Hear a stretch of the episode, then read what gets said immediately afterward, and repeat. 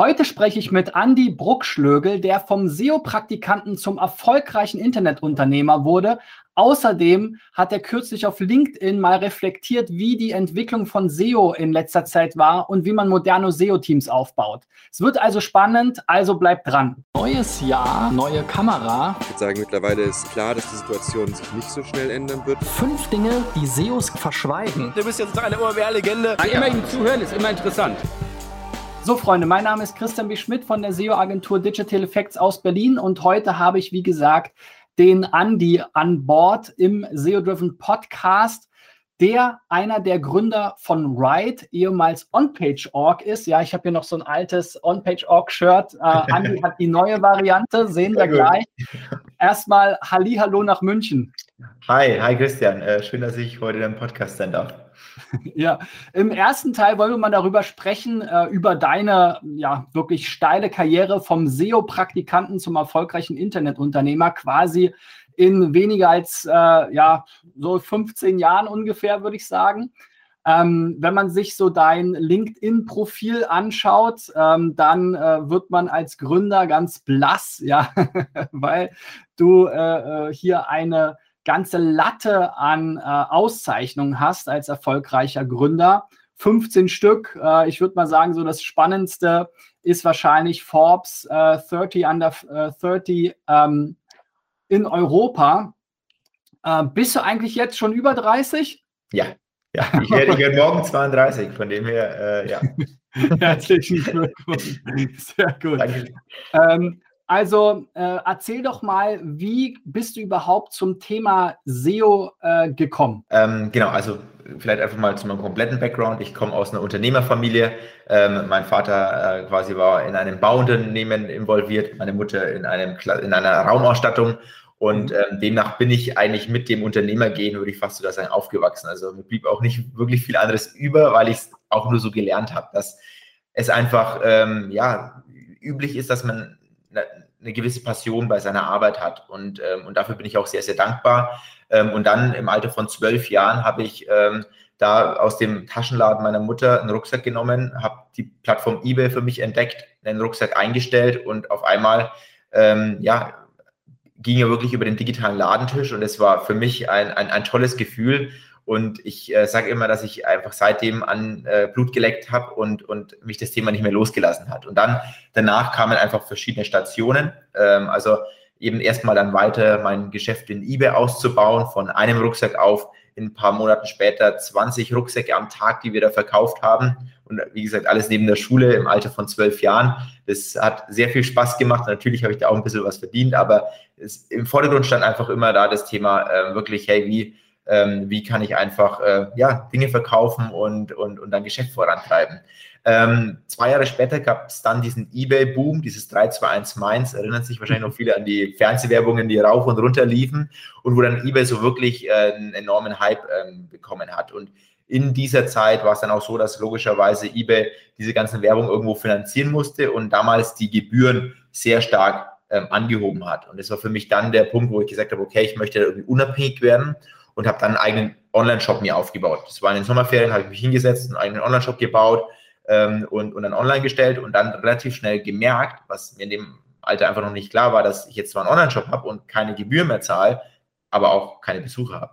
Ähm, also, wie gesagt, in dem Alter denkt man ja irgendwie nur einen Schritt weit und nicht irgendwie ein bisschen in komplexere ähm, Gebiete rein. Und dann habe ich überlegt, okay, gut, jetzt habe ich einen Online-Shop, aber keine Besucher. Ich habe aber auch nicht viel Geld, also wie, wie komme ich zu Besuchern? Und dann bin ich relativ schnell zum damaligen Abacus-Forum äh, gestoßen äh, vom Ellen Web. Und äh, das war damals so einer der, der größten und besten Foren in Deutschland, habe mich da eingelesen, bin auch dann zum Ellen Web äh, quasi zu ihm selbst gekommen, habe da so ein, es gab damals ein äh, Telefonberatung, das war unfassbar, das waren 60 Minuten, hat 600 Euro gekostet und oh. ähm, ja, ja, und das war zu der damaligen Zeit, war das alles wirklich crazy. Das, ich habe mir 15 Mal überlegt, mache ich das, mache ich es nicht, aber habe mich dann dazu durchgerungen. Dann hat mir Ellen Web wirklich tolle Tipps gegeben damals, muss ich sagen. Also damals ging ja auch noch sehr viel im Thema ähm, Link Vault, also wie man hier Links automatisiert aufbauen kann. Die Seite ist relativ schnell zu allen Themen auf Platz 1 äh, unterwegs gewesen, hat dann ordentlich Umsatz gemacht. Und dann wurde ich übermütig. Ähm, dann habe ich gedacht, okay, cool, jetzt habe ich den einen Shop, jetzt, wie kann ich meinen mein Profit, meine Umsätze steigern und Internationalisierung war damals noch nicht so bei, in, meinem, in meinen Gedanken vorhanden. Deswegen habe ich dann gesagt, okay, ich mache einen zweiten Shop für Mode und ähm, das war leider ein totaler Flop. Also das war mein, mein, meine erste Erfahrung mit einem richtig großen Failer, weil ähm, wir einfach eine unfassbare Retourenquote hatten. Also die Mode, die wir verschickt haben und bestellt wurde, weil wir auch da relativ schnell ähm, ähm, es geschafft haben, zu sämtlichen Begriffen auf Platz 1 zu ranken. Mode, Fashion, Streetwear, wir waren überall auf Platz 1. Ähm, deswegen hatten wir hohe Umsätze, aber 80, 90 Prozent kamen wieder zurück. Teilweise benutzt, teilweise beschädigt. Und das hat uns als kleines Unternehmen ähm, dann einfach wirklich fast das Genick gebrochen. Und, ähm, und dann ähm, also so sehr, dass wir einfach sehr viel Verlust gemacht haben und ich dann irgendwann das gemerkt habe, die Shops komplett gestoppt habe und dann gemerkt habe, okay, ich muss irgendwie aus diesen Verlusten rauskommen, aus eigener Hilfe. Also für mich war damals irgendwie, keine Ahnung, Insolvenzanmeldung oder so auch, gar, auch da gar nicht so wirklich äh, ähm, eine Option, sondern ich habe gedacht, okay, wie, wie schaffe ich das? Und dann zu der damaligen Zeit, zu Roundabout, kam ich ähm, auf die erste Internetkonferenz, die offline stattfand, die Senseo, die allererste in Hannover. Da war ich eben 16, 17 Jahre alt, habe hab die Schule geschwänzt und dort teilgenommen.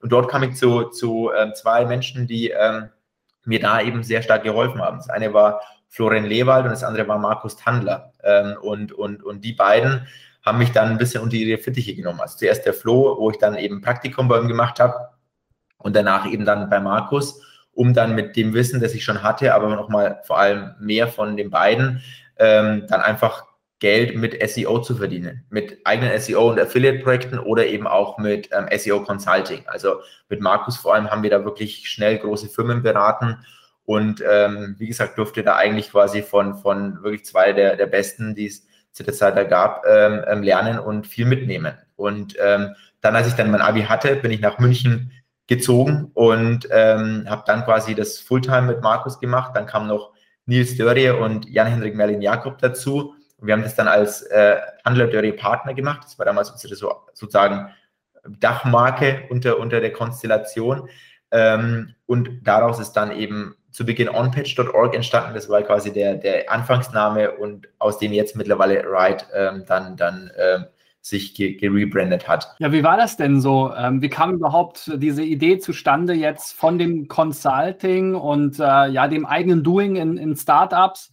äh, jetzt ein Tool zu bauen, ähm, was sich ja zu Beginn wirklich ganz äh, äh, fokussiert auf die SEO-Szene äh, oder an die SEO-Szene gerichtet ja, hat ja, ja. OnPitch.org. Ich meine, OnPitch.org, die Idee ist, glaube ich, so entstanden, wie eigentlich jedes gute Business entstehen sollte, nämlich aus dem erstmal bestenfalls sogar eigenem Need. Also wir haben selbst einfach sehr, sehr viel Auditing gemacht zu der damaligen Zeit für, wie gesagt, große Kunden, Deutsche Bank, Deutsche Telekom, Disney und ähm, vor allem Markus ist immer hingefahren mit Nils und hat einfach viel beraten, weil sie einfach da durch ihre ja, einfach Erfahrung nochmal deutlich mehr ähm, ähm, sagen konnten. Und Merle und ich waren sehr oft einfach ähm, dafür da, diese Audits dann am Vorab zu erstellen. Also quasi mhm. klassisch da äh, auch zugeliefert zu haben, aber an einem sehr hohen Standard. Trotzdem haben wir einfach gemerkt, dass ganz viel, was wir händisch machen, eben uns einfach klassisch durch die Seite zu klicken und zu schauen, wo sind H1 gesetzt, wo, wo, wo fehlen Meta-Descriptions, wo ist ein Titel schlecht, was auch immer. Da ich gesagt haben, boah, wir machen das jetzt irgendwie jetzt seit ein paar Monaten für echt viele große Kunden und eigentlich total bescheuert, weil wenn wir doch jetzt irgendwie ein kleines Skript hätten, dann könnte das doch irgendwie schneller, zuverlässiger und, und, und besser von der Maschine gemacht werden. Und das war quasi dann für uns die Idee, das zu tun. Das haben wir dann auch gemacht und dann eigentlich wirklich unsere Arbeit, die davor Wochen gedauert hat, haben wir dann irgendwie in wenigen Stunden machen können. Und ähm, das fanden wir natürlich so cool, dass wir darüber gesprochen haben, damals auf der Campix in einem, in einem, in einem, in einem Zimmer, was wir uns gemietet haben und eine Abendparty, weil sie jetzt noch waren, Jens Fauldraht da, ähm, Jens Brechmann, also äh, ganzen alten Hasen, Ron Hillmann und dann haben wir quasi allen dieses Tool gezeigt Mhm. Die sind alle fast vom Stuhl gefallen. Sie haben gesagt, boah, das ist, das ist wirklich unfassbar. Äh, das müsst ihr an den Markt bringen. Und das war quasi für uns der Anstoß, das dann auch zu tun. Und haben dann auch ganz easy eine UG gegründet, ähm, das an den Markt gebracht. Und dann waren wir wirklich am Anfang da overwhelmed bei unserem eigenen ähm, Erfolg, weil ähm, ja, das, das damals so einen wirklichen Nerv getroffen hat. Und dann hat es einfach jeder gebucht, eingesetzt und dann, ja, hat dann alles so seinen natürlichen, sehr, sehr schönen positiven Lauf genommen. Ja, und ich glaube 2018 ähm, äh, auf der äh, OMR gab es mal eine Masterclass, wo ihr auch vorgestellt habt, wie dieses Rebranding lief. Wie kam es denn dazu, zu sagen, okay, man geht jetzt weg von OnPage.org, ähm, ja, was ja auch so ein bisschen so eine SEO-Domain war wahrscheinlich von, ja. von einem der Kollegen aus dem Domain-Portfolio ähm, hin zu dem Schritt, jetzt da eine richtige Brand und äh, noch viel größeres Business draus zu machen? Also es waren verschiedene Gründe. Ähm, ich sage jetzt mal erstmal das, was du gesagt hast, die Domain. Erstmal der banalste war, dass wir die .org gekauft haben, weil war irgendwie für 500 Euro auf Sedo damals und wir mhm. wollten halt einfach einen, einen, einfachen Namen haben und dann hat man so eine Gattungsmarke ähm, dann auch einfach uns, uns geholt, was, was super geil war. Also für den Anfang hat uns sehr, sehr viel geholfen. Kam aber dann irgendwann zu, den, zu dem Problem, vor allem ähm, im internationaleren Markt, steht eine .org und das wussten wir nicht, vor allem deswegen nicht, weil ein SEOMOS, wenn ihr euch erinnert, vielleicht ja auch am mhm. Anfang eine .org war, also war ja SEOMOS.org mhm. und vor allem in den USA waren Leute sehr, sehr, sehr sauer, weil sie dann irgendwann gesagt haben, wie .org. Ich dachte, das ist alles for free, jetzt kostet das Geld. .org ist für mich eine gemeinnützige Organisation und dann haben wir für uns gemerkt, okay, das mit dem .org und der Internationalisierung, das funktioniert einfach nicht. Das, das ist in Deutschland sehr viel, ich sage jetzt mal, ähm, un, unrelevanter und unkritischer als international. Und dann haben wir uns einfach mhm. umgesehen und gesehen, okay, es gibt eine .com. Und das ist lustig, weil das quasi onpage.com ist, ein, ist ein, so ein äh, Pager-Dienst drauf, also für, für Krankendienste. Und da habe ich halt angefragt und haben die gesagt, ja, 4, 5 Millionen. Und das war für mich, ich werde keine 4, 5 Millionen äh, zahlen können ähm, für eine .com-Domain. Und dann haben wir uns einfach überlegt, was tun wir? Und sind dann quasi in diesem Moment eigentlich quasi auch zu dem Punkt gekommen, dass wir gesagt haben, hey, eigentlich geht doch unsere Plattform, unsere Vision deutlich über SEO hinaus. Und dann haben wir gesagt, dann lass uns doch gleich zwei Fliegen mit einer Klappe schlagen und ähm, eine, eine, eine, Domain uns, uns suchen überlegen, ähm, die einfach zu dieser sehr viel größeren Vision passt. Und dann sind Markus und ich nach wirklich zwei, drei Monaten äh, jeden Tag grübeln, rauf und runter überlegen, recherchieren, dann zu Ride gekommen. Und, äh, und das äh, ja, war, war Moment und äh, Aktion, die wir bis heute, ähm, wo wir bis heute sagen, das war äh, genau das Richtige, was wir, was wir tun konnten. Also viele haben vor allem zu Beginn gesagt, hey, wie könnt ihr so eine geile Marke, die ihr euch jetzt irgendwie aufgebaut habt, irgendwie da wegwerfen oder euch da umbenennen und das macht ja gar keinen Sinn. Aber ich glaube, spätestens die letzten Monate, wo nochmal vieles sichtbarer und klarer wurde, ähm, was wir da alles vorhaben, ähm, ist es jetzt für, für viele so ein, okay, ja, nee, das hat wirklich Sinn gemacht. Ähm, also auf jeden Fall, für uns selber fühlt es sich so an, dass das die absolut richtige Entscheidung war. Naja, es ist ja oft so, wenn man etwas gewohnt ist, dann hält man erstmal daran fest, ne? aber es gab ja schon öfter mal so größere Rebrandings, ähm, hier OpenBC zu Xing, Xing, oder Crossing oder wie auch immer man es ja. nennen will. Ja. Ne? Ja. Äh, da haben auch am Anfang alle gesagt, mein Gott, schrecklich, heute erinnert sich gar keiner mehr daran. Ne? Jetzt hast du schon mal so von ein paar Challenges gesprochen, also auch Dinge, die nicht so gut äh, liefen. Ich bin hier äh, bei meiner Recherche nochmal ähm, über ein äh, Interview hier bei Gründerszene ähm, gestolpert, äh, wo es auch um die Corona ähm, ja, Herausforderungen ging 2020. Ähm, erzähl doch mal, wie habt ihr das Jahr erlebt? Äh, was waren da die Challenges und ähm, wie seid ihr da als Unternehmen ähm, ja, durchgekommen? Ja, ja, gerne. Ähm, ja, also ich meine, die ersten fünf Jahre waren wir komplett äh, Bootstrapping-mäßig unterwegs. Das heißt, wir sind aus eigenem äh, Umsätzen gewachsen, ähm, was dann aber irgendwann nicht mehr funktioniert hat, weil einfach sehr viele Unternehmen entstanden sind, die uns kopiert haben ähm, aus internationalen, ähm, äh, also quasi aus anderen Ländern uns kopiert haben und einfach quasi von Beginn an Venture Capital aufgenommen haben und dadurch einfach sehr viel mehr investieren konnten in Infrastruktur, in Software, in Menschen, in was auch immer. So und dann haben wir irgendwann einfach gemerkt, dass ähm, das geht so nicht. Äh, und wir müssen es einfach, wenn wir groß und weiter wachsen wollen, brauchen wir einfach externes Kapital. Und das war quasi dann für uns der Schritt, den wir gemacht haben. Vor jetzt knapp dreieinhalb Jahren haben wir eben eine erste Runde aufgenommen im September äh, zwei, äh, knapp vier, sogar äh, September 2017.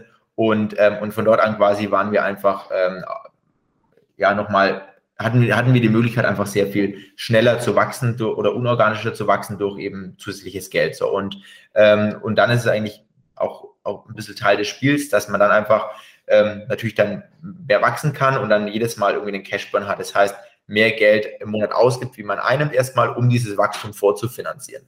Und deswegen ist es absolut üblich, dass man dann als äh, Unternehmen in, in, in diesem Segment alle eineinhalb bis zwei Jahre eigentlich eine neue Runde ähm, dann aufnimmt, weil man ja, wie gesagt, dieses Geld, was man aufnimmt, auch wieder irgendwie dann los wird und dann auch wieder Neues braucht, um einfach, wie gesagt, schneller und besser wachsen zu können. Also dadurch sind die meisten großen Firmen auch entstanden. Und ähm, wir haben für uns geplant, nach wirklich einem hervorragenden 2019 und wirklich ähm, einem, einem, super Aufbau von ähm, Sales und Marketing und auch der Plattform an sich haben wir tolle Sachen äh, geschaffen, dass wir 2020 ins Fundraising starten und sind da wirklich im Januar reingestartet, sehr euphorisch und mit besten Zahlen.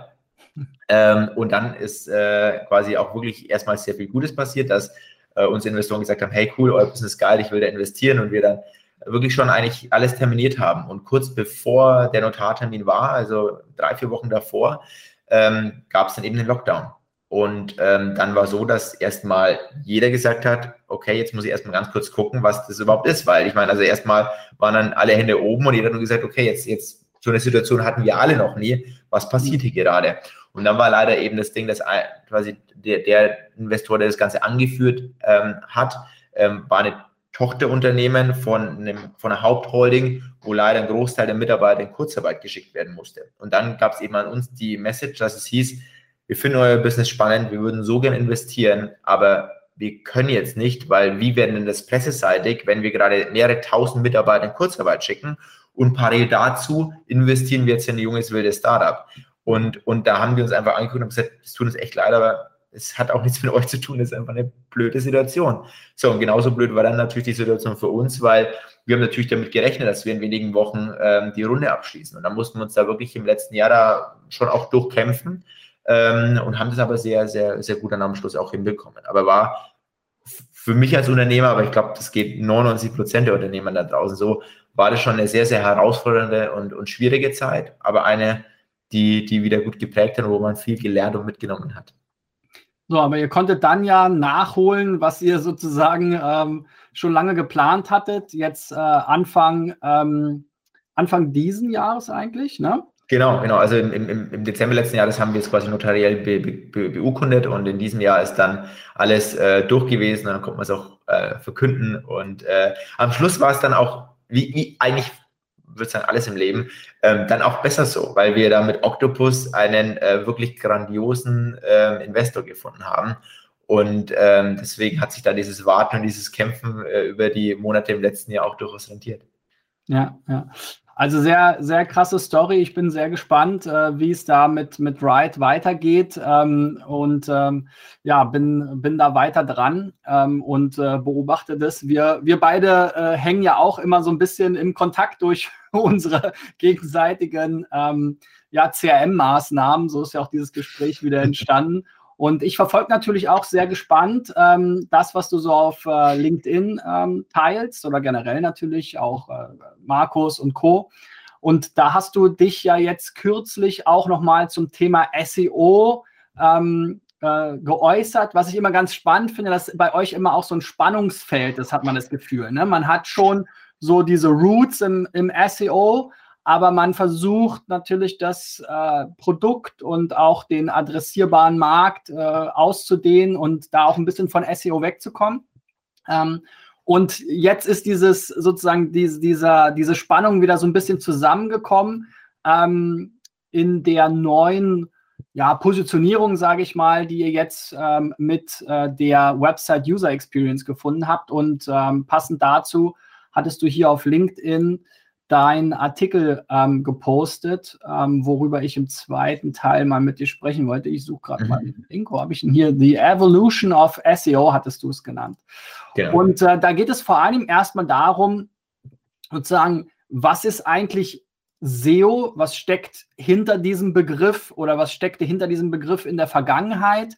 Ähm, und äh, wie hat sich äh, SEO vielleicht auch weiterentwickelt? Da gibt es ja unterschiedliche Entwürfe auch, ja. ja. Ähm, zum Beispiel der Johannes Beuys hat da mal so einen Entwurf gemacht, äh, der sagt, okay, SEO ist eigentlich eher so die Basisarbeit, ähm, äh, das SEO, was man vielleicht auch schon länger kennt. Ähm, dann gibt es äh, die, die anderen, die sagen, okay, ist heute sehr viel mehr mit User Experience und äh, Brand Building und äh, so weiter. Wie ist denn deine Sicht darauf? Wie hat sich der Begriff SEO äh, verändert? Also, ähm, bevor ich kurz darauf eingehe, weil du es ja gerade auch gesagt hast, mit wie wir uns als Ride entwickelt haben und so weiter, würde ich kurz nur noch eine Sache ähm, dazu sagen wollen, weil ähm, du ja gesagt hast, hey, immer wieder mal habt ihr versucht, euch von SEO wegzubewegen. Das ist spannend, dass du so siehst, weil es ein paar so ging, aber es war de facto nie so, sondern wir haben eigentlich aber schon zwei Dinge gemacht. Zum einen, was wir gemacht haben und wo wir da ein bisschen unseren eigenen Weg gehen, ist, dass wir als einzige einfach sagen, wir gehen nicht auf das Thema Scrap Data, weil wir selber der Meinung sind, ähm, vor allem die eigene Webseite das ist eigentlich fast töricht, nicht mit echten Google-Daten ähm, zu analysieren. Und das war quasi dieser eine Weg. Und der andere, ähm, der vielleicht an der Außenwahrnehmung so war, war einfach dieses, wir haben uns immer quasi holistischer gesehen als rein SEO. Aber für SEO an sich waren wir und sind wir immer noch äh, einer der besten Tools. Und ähm, deswegen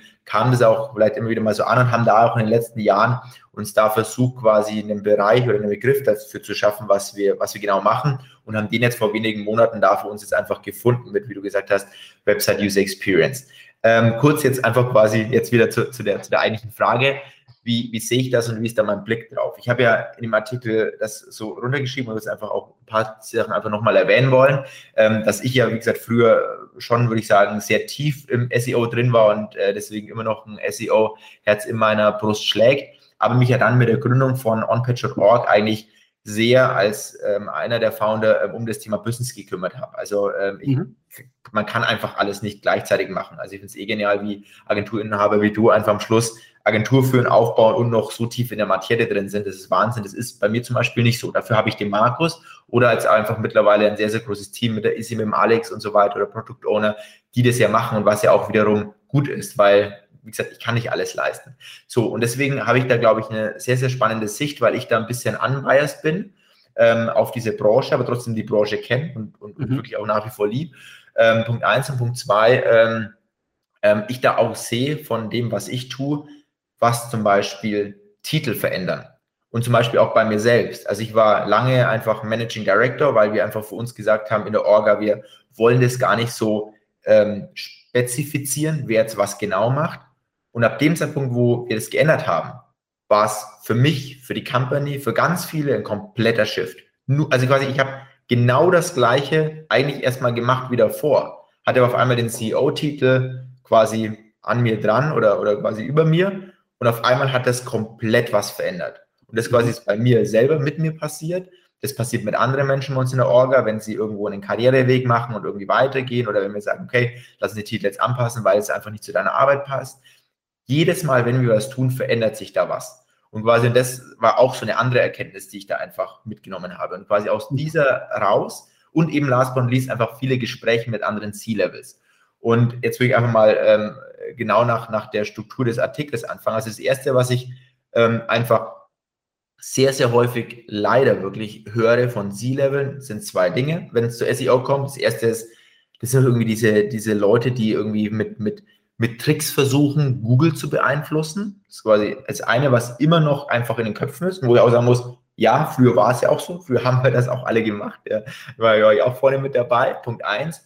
Und Punkt zwei, auch ganz krass ist diese für viele C-Levels diese gefühlte Blackbox von Google-Updates. Weil es früher auch so war. Also quasi früher war ja nicht jedes Google-Update unbedingt immer positiv für, für Suchende, sondern früher gab es ja wieder mal Updates, wo man gesagt hat, okay, 60, 70 Prozent der, der, der Ergebnisse sind jetzt besser, aber 30, 40 Prozent irgendwie machen jetzt so gar keinen Sinn mehr. So, da hat Google natürlich das irgendwann dann immer mehr jetzt dann optimiert und revised. Also, wenn man sich das jetzt anschaut, dann war das alles sinnvoll und gut und auch eine natürliche Reise, weil du kannst einfach nicht bei jedem Update ähm, einfach alles verbessern. Aber in Köpfen der C-Level ist quasi zum einen, wie gesagt, dieses Thema, okay, das sind irgendwie Leute, die immer wieder mal tricksen, plus da gibt es noch ein Google, wo ich auch nicht genau weiß, was passiert. Und last but not least habe ich einfach nicht die Performance-Komponente wie in anderen Bereichen, dass ich was investiere und was sofort rauskommt. Und das quasi ist ein Aspekt, den ich, den ich einfach ähm, erstmal habe und ähm, da im Artikel beschrieben habe. Der zweite, wie gesagt, ist der zu dem Thema Titel, dieses beschreiben wir überhaupt, was wir tun, weil meines Erachtens, ähm, wir kommen aus den Bereichen, dass wir früher gesagt haben, oder aus dem, aus dem Umfeld, dass wir früher einfach für Google optimiert haben und es wichtig war, dass in H1-Tag das oder jenes vorkam oder was auch immer, weil das einfach relevant war. heutzutage ist das einzig Entscheidende, ist der Content, ist die Seite, ist das Ganze für den User optimiert. Und deswegen, meines Erachtens, ist es auch da fast sogar irgendwie falsch, uns immer noch oder die Branche immer noch als Suchmaschinenoptimierer zu beschreiben, weil es geht um eine User Experience, Website User Experience, wie man es, Page Experience, wie man es auch immer nennt, aber eigentlich irgendwie um eine User Experience Optimierung. Und ähm, das letzte ist quasi dann einfach, damit einhergehend würde man halt einfach auch sagen, okay, wenn ich, wenn ich jetzt dann diesen, diesen Begriff irgendwie anders, wenn oder wenn ich die, die, die Industrie oder die Tätigkeit anders benenne, ähm, hätte ich quasi das erste Mal irgendwie schon mal verändert aus, okay, ich habe hier einen Begriff gelernt, SEO, der ist irgendwie komisch zu, okay, neuer Begriff, damit kann ich erstmal auch wieder neu arbeiten. Also ich meine, ein Fall, der jetzt doof ist, weil nicht so wirklich funktioniert hat, aber trotzdem im Kern ja, ja so der Gedanke war, war ja AstraZeneca. AstraZeneca war jetzt eben schon irgendwie ähm, ähm, ja, durch schlechte Presse irgendwann geschunden und dann haben sie ja, okay, jetzt äh, nennen wir es irgendwie um und dann funktioniert das Ganze. So, da hat es einfach meines Erachtens deswegen nicht funktioniert, weil es immer noch genau das Gleiche war. Meines Erachtens ist aber auch so, dass SEO nicht mehr das ist, was es früher mal war, weil früher war es eine reine Suchmaschinenoptimierung. Mittlerweile ist es vor allem in größeren Organisationen, ist es ein wirkliches auch Koordinieren von verschiedenen, von verschiedenen Menschen. Und da quasi, wenn ich mir da gleich einfach einen neuen Titel gebe, der dann viel mehr das widerspiegelt, was ich tue, dann habe ich, glaube ich, auch eine ganz andere Sichtbarkeit im Unternehmen, eine ganz andere, ja, ganz andere ganze Handling damit, weil die Leute einfach sofort verstehen, was ich tue, nämlich ich optimiere Webseiten. Und das hat natürlich als Effekt dadurch, dass ich bei Google oder ähm, besser gerankt werde, meine Performance bei, bei ähm, Ads gesteigert werde und, und, und, also ähm, und so weiter. Und deswegen finde ich auch da quasi würden, würde man sich in der Organisation anders aufstellen.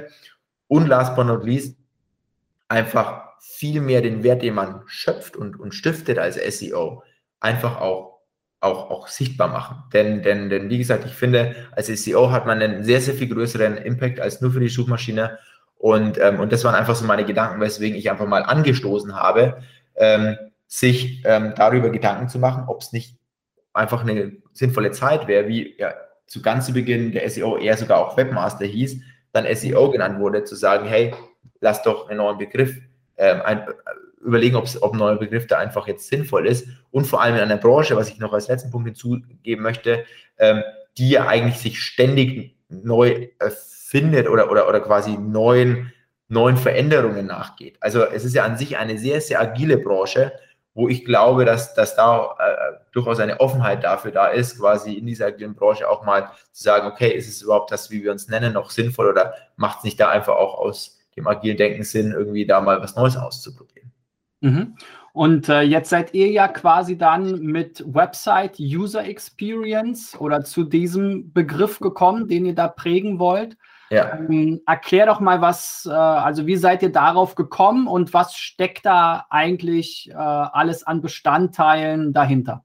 Ja, ja. Also ich meine, äh, erstmal gibt es ja, wie du gesagt hast, gerade viele Begriffe oder viel, was im, im Raum rum, rumschwebt. So, und, und das haben wir uns natürlich alles angeschaut. Also jetzt mal als Beispiel, es gibt das Thema, ist es ähm, Search äh, Experience ähm, mhm. Optimization, ähm, ist es Page Experience Optimization und so weiter und so fort. Aber was am Schluss immer rausgekommen ist bei unseren Analysen und vor allem bei dem, wie Google gerade kommuniziert und in welche Richtung Google gerade sehr stark geht, vor allem mit dem Thema Lighthouse, ist ja einfach das Thema erstmal User Experience. Und ich glaube, das ist auch unbestritten. Da geht die Reise hin für uns in der Industrie, aber eigentlich auch komplett, ähm, weil es auch ganz viele Businesses, die es richtig erfolgreich machen, würde ich mal sagen, Amazon, ähm, die einfach den User auch immer als, als, als wichtigsten Faktor für die Entwicklung von den ganzen Unternehmen nehmen das ist einfach quasi genau the, the road to go. So, und, und, und, und dann haben wir uns einfach überlegt, okay, User Experience, wenn du das so nennst, dann, dann kann es ja alles sein. Es kann ja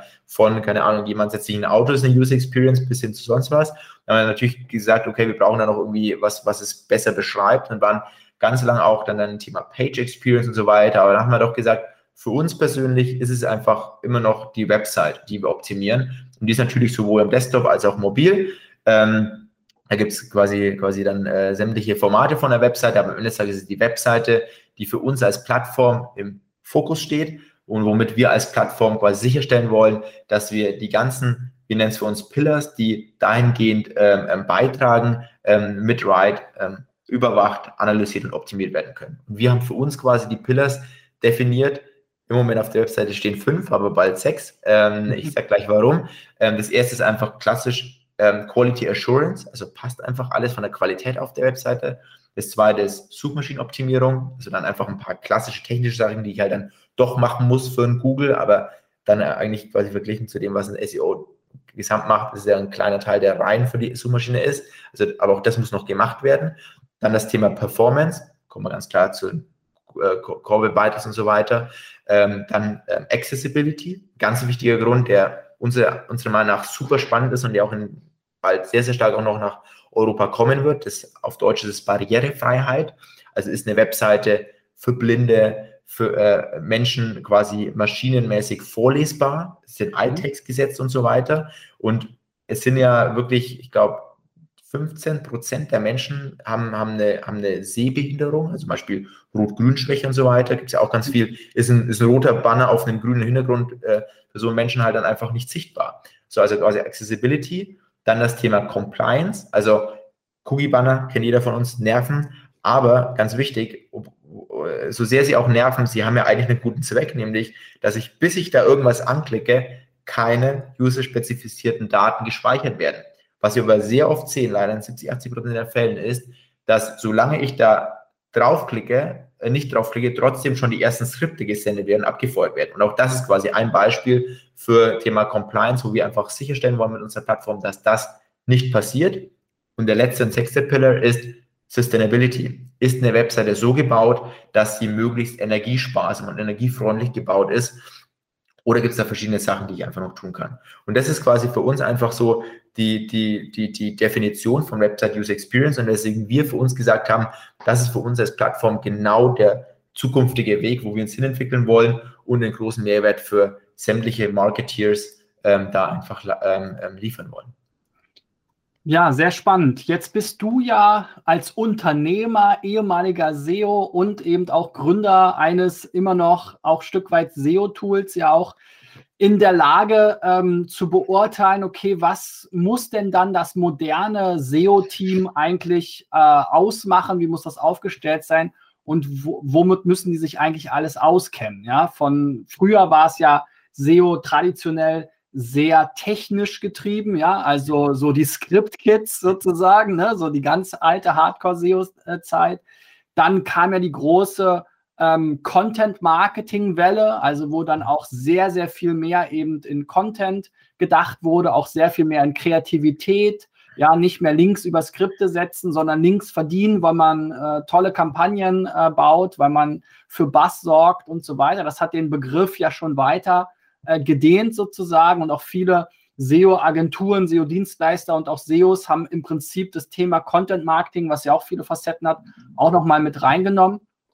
Ähm, aber äh, genau, aus deiner Sicht jetzt vor dem Hintergrund dessen, wie ihr im Prinzip äh, jetzt mit der ähm, Website User Experience sozusagen einen Maßstab setzt, ähm, was denkst du, äh, wie muss das moderne SEO-Team aufgebaut werden und welche Fähigkeiten braucht es? Also ich glaube erstmal für den, der, der das ganze Thema leitet, und wie gesagt, da bleibe ich jetzt einfach bei dem Thema, also für uns mehr, mehr Thema Website User Experience, aber auch, auch SEO, wie, du es dann auch immer dann äh, nennen möchtest. Also ich muss sagen, ich glaube vor allem erstmal zwei Grundskills sind die wichtigsten aus meiner Sicht. Das erste ist, es muss ein hervorragender ähm, Analyst sein und das zweite ist ein hervorragender Kommunikator. Ich glaube, beides ist, ist elementar. Und eben Analyst eben erstmal auf das, was ich gerade schon eben gesagt habe, User Behavior analysieren. Also wie, wie ist gerade UX meiner, meiner Seite? Ähm, wie sind meine Bounce Rates und so weiter und so fort? Wie sind Absprungsraten? Wie sind, wie sind, wie sind Conversion Rates? Und dann eben dann auch alles, logischerweise, wenn ich dann meine Analysen gemacht habe, zu sondieren, zu priorisieren und dann als, als Kommunikator loszugehen und dann einfach mir verschiedene Stakeholder aus ja allen Bereichen zu holen, weil ähm, ja, das, wie gesagt, sind, sind natürlich erstmal Engineers, wo ich einfach dann mit denen zusammenarbeiten muss, um verschiedene Sachen umzusetzen. Aber das ist irgendwie schnell mal auch HR, weil wir irgendwie was, ähm, weil wir irgendwie abklären müssen, ob, ob, ob wir ähm, die Bilder von Mitarbeitern, ähm, ob, ob da quasi ein, ähm, ein ähm, äh, DSGVO-Confirmation ähm, da ist und so weiter und so fort. Also am Schluss ist, glaube ich, wie gesagt, du bist eine Schnittstelle mit eigentlich jedem im Unternehmen, bis hin zum C-Level, wo du auch schauen musst, hey, ähm, haben wir da alles an, an Unternehmensstrategie und so weiter jetzt abgebildet oder sind wir vorbereitet für das, was in sechs, in zwölf, in 20 Monaten kommt? Also ganz klassisch bei vielen Startups, die einfach schnell und stark wachsen, hast du ja sehr schnelle Internationalisierung und das muss ja alles vorbereitet, vorgedacht, voranalysiert werden. Und somit würde ich einfach die zwei Dinge als Key-Schwerpunkte setzen und ich meine dann, ansonsten im Team würde ich einfach sagen, dass es ein bisschen ähnlich ist wie, wie, wie fast vielleicht sogar ein PO äh, bei uns, dass du einfach da gar nicht, also natürlich eigenes Team macht, macht in gewissen äh, Companies dann Sinn, aber ich glaube, es ist sehr viel wichtiger, ähm, wie gesagt, Schnittstelle zu sein und auf alle zugreifen zu können und alle quasi am Schluss ähm, mit zu überzeugen, dass die Maßnahmen und die Analysen, die man gemacht hat, dann auch einen gewissen Wert hat. Und das ist auch was, wo wir auch natürlich sehr stark daran arbeiten, diesen Business Value noch mehr zu zeigen, weil es natürlich meines Erachtens auch ganz klar ähm, irgendwo immer noch ein, leider eine Schwachstelle von SEO, dass du ja nicht sagen kannst, gib ein Euro aus, kommt irgendwann 10 Euro raus. Das wirst du auch nie so können, das wissen wir alle. Ist ja auch äh, Quatsch, das so zu machen, aber, aber wir versuchen schon als Ride ein bisschen mehr in diese Richtung zu kommen, weil das meines Erachtens sehr der Industrie und sehr an Argumenten ähm, helfen und unterstützen würde, wenn du einfach auch noch sagen kannst, so roundabout Erfahrungswert ist das oder jenes, könnte dann am Schluss dabei rauskommen. Mhm. Ähm, vielleicht nochmal, ähm, da du ja auch selbst Teams baust, wie bekommt man denn so ein SEO-Team aus diesen berühmten Silos raus? Ob das jetzt nun das Silo-Marketing-Abteilung ist oder das Silo-Product, äh, äh, ähm, sind ja im Prinzip beides irgendwie ähm, doch immer relativ eingeschränkte ähm, äh, Gruppen, ähm, um eben tatsächlich dann als solche Schnittstelle hier in all die Bereiche wirken zu können, die eben zu einer guten ähm, ähm, zu einer guten Website-Experience äh, führen? Wie organisiert man das im Unternehmen? Weil diese ja. Abteilungsdenke, die ist ja schon immer noch ziemlich stark. Ja, ja.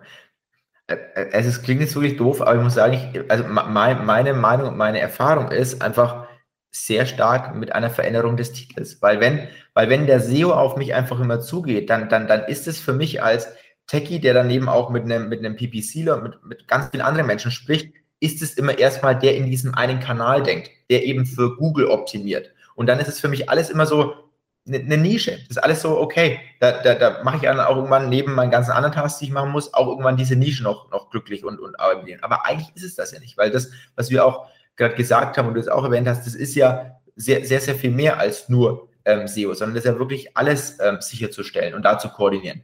Und da meines Erachtens wäre der erste Schritt erstmal anzufangen, zu, sich zu überlegen, okay, gut, wie benennt man das? Und dann diesen, diesen Namen dann auch eben zu etablieren und zu sagen, hey, das ist nicht jemand, der nur für Google arbeitet, arbeitet und für Google optimiert, sondern also für Google arbeitet, was ich meine, für Google optimiert, ähm, aber ähm, sondern das, das, das ist einfach jemand, der ähm, sicherstellt, dass am Schluss die User Experience besser wird. Und das hilft auch dem PPCler, das hilft auch ähm, ähm, jemanden, der auf ähm, Fernsehwerbung schaltet, das hilft jedem im Unternehmen. Und am Schluss freut sich sogar der CFO, wenn, wenn quasi ähm, ganzheitlich ähm, optimiert wird. Und ich glaube, das ist das, was erstmal ähm, irgendwo an Aufklärungsarbeit einfach gemacht werden muss, äh, weil dann, das ist meine Erfahrung, haben Teams eine ganz andere Offenheit, sehen man, und gehen auch einfach mit ganz anderen Themen ran. Also, wie gesagt, wir haben selber bei uns gemerkt, dass wir wenn wir Produkte bei uns ähm, umbenannt haben. Also wir haben ja so viele Dinge schon gemacht in uns ein paar Jahren bei, bei Ride, wo am Anfang hieß zum Beispiel unser Tool Impact, was, äh, nee, sorry, Zoom, was mittlerweile Website Success ist. Aber wir, wo wir von Zoom zu Website Success uns umbenannt haben. Also davor war irgendein erfundener Name, Zoom haben einfach das Produkt so genannt, weil wir gesagt haben, dann kannst du die Webseite reinzoomen. Bei Website Success auf einmal war es jedem klar, war jeder so, ah, das, das ist, das, dieses Produkt ist dafür da, die Webseite erfolgreicher zu machen. Und sofort haben sich tausende Dinge verändert. Und auch jetzt in den nächsten Monaten, werdet ihr dann bald sehen, ähm, werden wir die Produkte wieder umbenennen und haben das jetzt natürlich schon in, äh, quasi innerhalb des Unternehmens gemacht, also nach außen jetzt eben dauert ein paar Monate, aber intern arbeiten wir schon damit. Und jedes Mal, wenn sowas passiert, merkst du, Menschen arbeiten, denken, kommunizieren anders. Und deswegen, wie gesagt, würde ich einfach das nochmal anstoßen, denkt darüber nach, äh, ob man, ob man das einfach nicht umbenennt. Aber jetzt lass uns mal weg und sagen, im schlimmsten Fall, es geht nicht dann würde ich einfach sagen, ähm, in erster Linie braucht es den Marketingleiter, der dafür eine Awareness schafft und der da sagt, hey, ähm, das ist jetzt quasi, das ist das Ziel vom SEO, wenn er weiter SEO ist. Und ähm, der hat ähm, diese Aufgabengebiet und dieses Spektrum. Und dann glaube ich jetzt erstmal darum, das Spektrum aufzuzeigen und dann eben zu visualisieren, auf was das alles Einfluss hat. Das, was ich jetzt auch schon ein paar Mal ähm, während unseres Gesprächs genannt habe, dieses, wir stellen uns einfach sehr stark mit Industrieunternehmen Scheffel, weil wir einfach sagen, es ist nur für Google, was de facto nicht stimmt.